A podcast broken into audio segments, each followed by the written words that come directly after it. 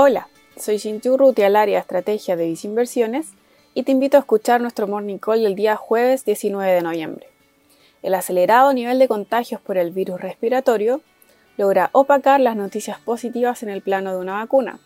Entre las últimas noticias de este frente se destaca que la vacuna Pfizer y Moderna estarían prontas a recibir la autorización para ser distribuidas en Estados Unidos en solo cuestión de semanas. Por su parte, AstraZeneca y la Universidad de Oxford publicaron que su vacuna logró un alto nivel de inmunidad en los adultos mayores.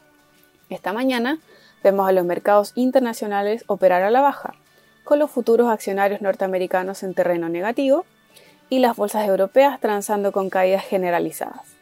Por su parte, las acciones asiáticas cerraron sus jornadas en territorio mixto.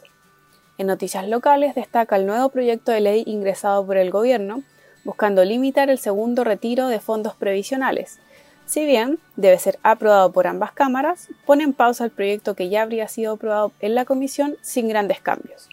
En Vice Inversiones, consideramos que es necesario mantener un portafolio diversificado, con activos que se comporten de manera diferente con el objetivo de proteger de mejor manera tus inversiones.